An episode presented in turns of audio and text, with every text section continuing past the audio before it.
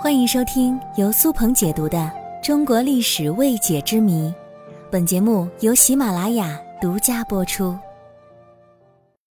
李世民身体强壮，为什么只活到了五十二岁就猝死了呢？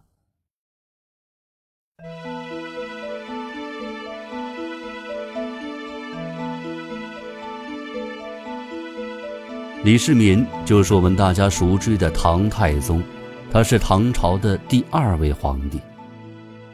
李世民登基之后，积极纳谏，以文治天下，并开拓疆土，成为中国历史上著名的明君。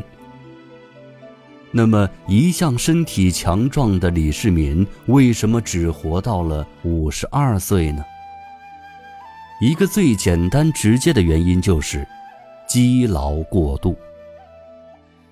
首先来说，李世民生活在古代，五十二岁已经不年轻了。再加上他年轻的时候连年征战，积劳过度。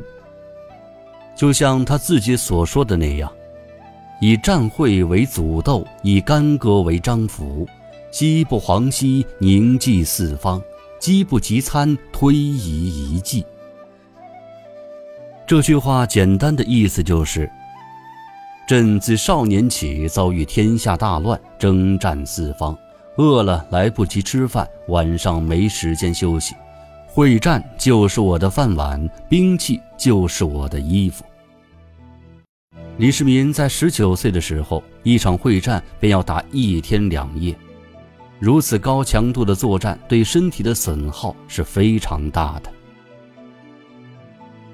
除了高强度的作战之外，战场的环境和生活也是一方面的原因。战场都是兵荒马乱、饥寒交迫的，很多战争都不可以懈怠。倘若你在吃饭之时敌人来犯，那将会有不可估量的损失。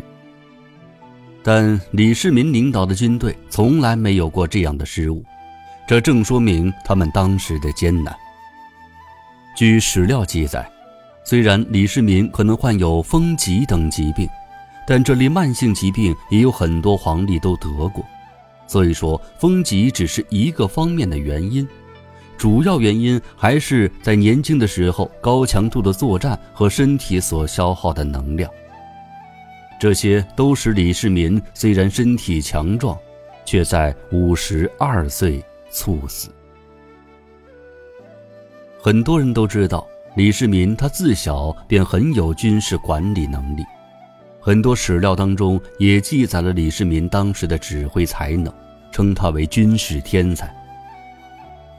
而他登基之后又要费心于朝政管理，也的确是因为他的尽心尽力，才换得盛唐的景象。